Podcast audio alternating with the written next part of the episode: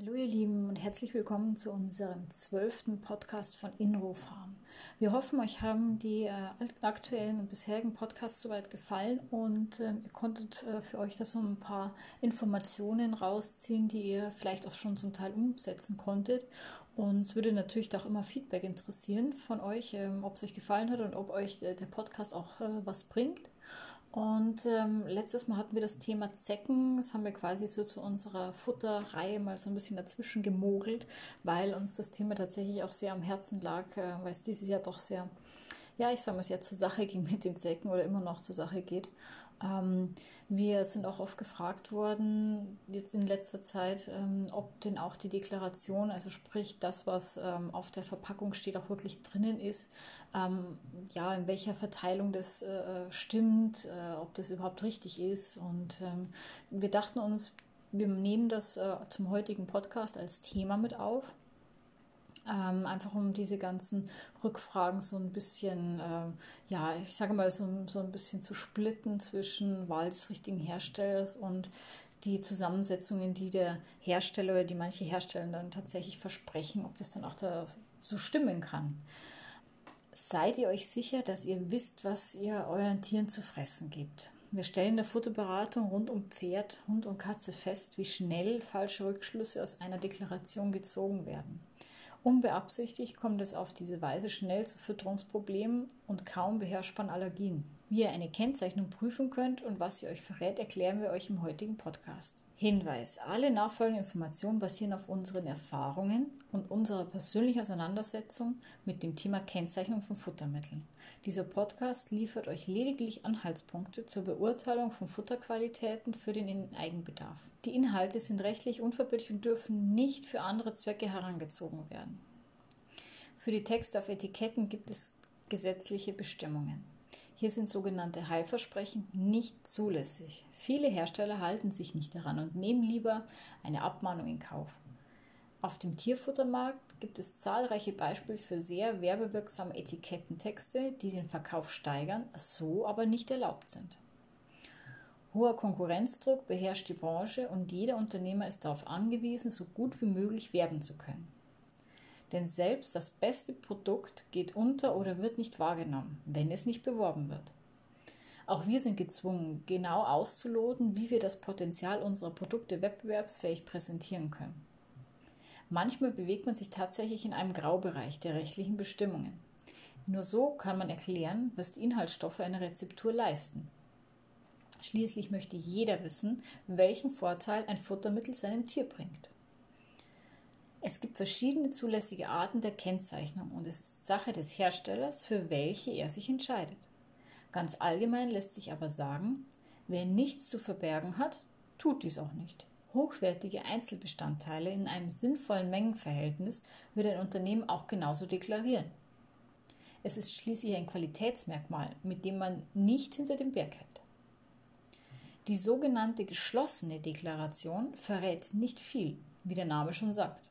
Hier können Futtermittelhersteller die einzelnen Komponenten ihres Produkts in Produktgruppen zusammenfassen. Anstatt Fleisch steht auf der Packung Fleisch und tierische Nebenerzeugnisse.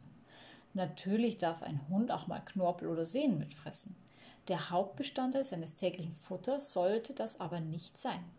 Bei dieser Art von Kennzeichnung lässt sich leider nicht feststellen, in welchem Mengenverhältnis Fleisch und tierische Nebenerzeugnisse jeweils enthalten sind. Genauso wenig könnt ihr nachvollziehen, welche Teile vom Schlachttier verarbeitet wurden.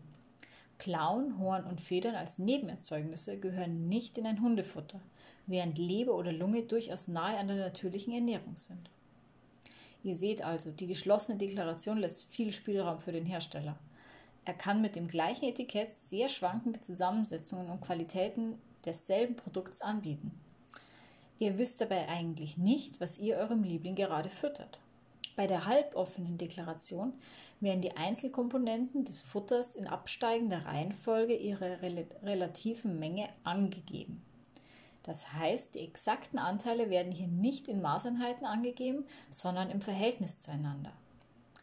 Diese Art der Kennzeichnung ist schon recht transparent und vermittelt euch einen guten Eindruck von der Zusammenstellung der Tiernahrung. Die offene Deklaration legt nicht nur die einzelnen Inhaltsstoffe dar, sondern zugleich die jeweiligen Mengen in Prozent. Bei dieser sehr nachvollziehbaren und verständlichen Kennzeichnung könnt ihr das Futter für euren Vierbeiner gut beurteilen. Grundlage für die Regelung zur Deklaration von Futtermitteln sind EU-rechtliche und nationale Verordnungen. Sie legen fest, wie Einzel- und Mischfuttermittel zu kennzeichnen sind und lassen leider auch Schlupflöcher. Manche Hersteller nutzen das aus und deklarieren nicht alle Bestandteile. Durch konkrete Mengenangaben auf der Packung hat man das Gefühl, dass alles auf dem Etikett steht, was drin ist. Oft werden unterschiedliche Angaben gemacht, zum Beispiel die Hauptinhaltsstoffe in Prozent, die Zusatzstoffe in Industrieeinheiten. In diesem Fall könnt ihr beim besten Willen nicht so einfach im Laden herausfinden, ob alle Bestandteile ersichtlich sind. Wir wollen bei euch keine Berührungsängste vor Produktetiketten schüren, sondern euch damit vertraut machen. Schaut wirklich hin, lest genau und rechnet mit. Fragt euch, ob das stimmen kann. Wenn ihr dabei seid, Äpfel und Birnen zusammenzurechnen, dann liegt es nicht an euch, wenn es nicht klappt. Sucht nach einem Hersteller, der sauber deklariert und euch aufklärt, welche Rohstoffe und Zusätze er verarbeitet. Wichtig ist das vor allem, wenn euer Tier Allergiker ist. Ihr wisst bestimmt, dass bei einer echten Allergie, im Gegensatz zur Unverträglichkeit, die Reaktion des Organismus auch auf kleinste Mengen erfolgt. Deshalb sind für allergische Pferde, Hunde oder Katzen alle Inhaltsstoffe relevant auch die, die gar nicht in der Zutatenliste erscheinen. Das kann zum Beispiel dann der Fall sein, wenn es sich um einen nicht deklarationspflichtigen Zusatzstoff handelt. Dies kann eine Substanz sein, die in einer Vormischung enthalten ist, welche mitverarbeitet wurde. Hier genügt die Bezeichnung Vormischung auf dem Etikett. Eurem hochgradig allergischen Liebling könnt ihr damit leider nicht helfen, wenn im Futter steckt, was bei ihm Juckreiz oder Durchfall auslöst. Als Beispiel lässt sich Glutamat anführen. Der Geschmacksverstärker muss nicht als Inhaltsstoff aufgeführt werden, ist aber auch für Tiere nicht gesund und sollte auch keinesfalls in der täglichen Mahlzeit enthalten sein. Vielleicht macht ihr euch jetzt Gedanken, wie wir unsere Produkte kennzeichnen. Wir sprechen das ganz offen an, weil wir nichts zu verbergen haben. Bei allen Natural Feed Produkten steht jeder einzelne Bestandteil drauf, der drin ist. Garantiert. Deshalb arbeiten auch viele Tierärzte, Tierernährungstherapeuten und Tierheilpraktiker mit uns zusammen. Sie haben täglich mit sensiblen, allergischen oder kranken Tieren zu tun und können Futtermittel und Kräuter nur mit Erfolg einsetzen, wenn sie genau wissen, was sie verabreichen oder empfehlen. Wir sind uns der Verantwortung bewusst und führen daher alle Inhaltsstoffe vollständig auf, freiwillig. Ihr sollt wissen, was euer Pferd, Hund oder eure Katze bekommen. Weil Hersteller frei wählen dürfen, wie sie deklarieren, haben wir uns für die halboffene Deklaration mit zusätzlichen freiwilligen Angaben entschieden. Halboffen aus einem einfachen, guten Grund. Sonst würden wir unsere Rezepturen verraten. Jeder könnte ihm nur unsere Ideen abkupfern. Und tatsächlich sind sich die ein oder anderen aus unserer Branche auch nicht zu schade, einfach zu kopieren. Für die Mischungen, die euren Lieblingen helfen, haben wir echt geschwitzt. Wir haben alle an einem langen Tisch gesessen und beraten, Brainstormings gemacht, Probemischungen hergestellt, Probanden und Tierärzte eingebunden in Entwicklung und Testphase, kontrolliert, analysiert, dokumentiert, gegengecheckt und am Ende hat es funktioniert. Nach einem langen Weg, auf dem wir viele Rezepturen wieder und wieder verbessert haben, bis sie das leisten, was wir erreichen wollten. Für das Erfolgsrezept sind auch Menge und Verhältnis der Bestandteile maßgeblich. Deswegen behalten wir das für uns. Mit diesem Podcast konnten wir euch hoffentlich Mut machen, euch mehr mit dem Thema zu beschäftigen. Ob Pferdemüsli, Hundefutter oder Ergänzungsfutter. Vertraut lieber auf euren Verstand als auf Herstellerangaben. Das Gesetz bietet immer wieder Schlupflöcher, aber eine Rechnung muss am Ende einfach aufgehen. Da beißt die Maus keinen Faden ab.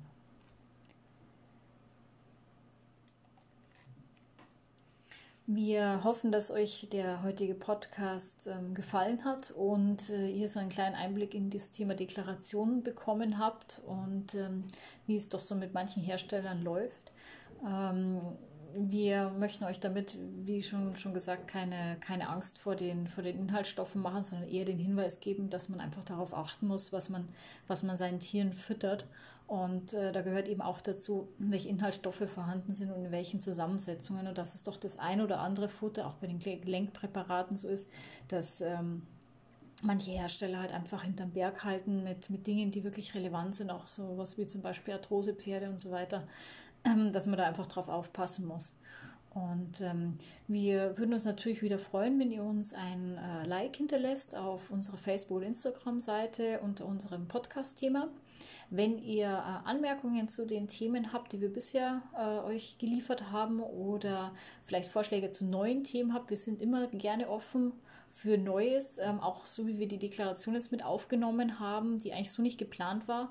Wir aber gemerkt haben, dass es einfach bei der Community ähm, eine sehr wichtige Frage ist, um zu wissen, was man seinem Tier eigentlich so füttert und füttern könnte.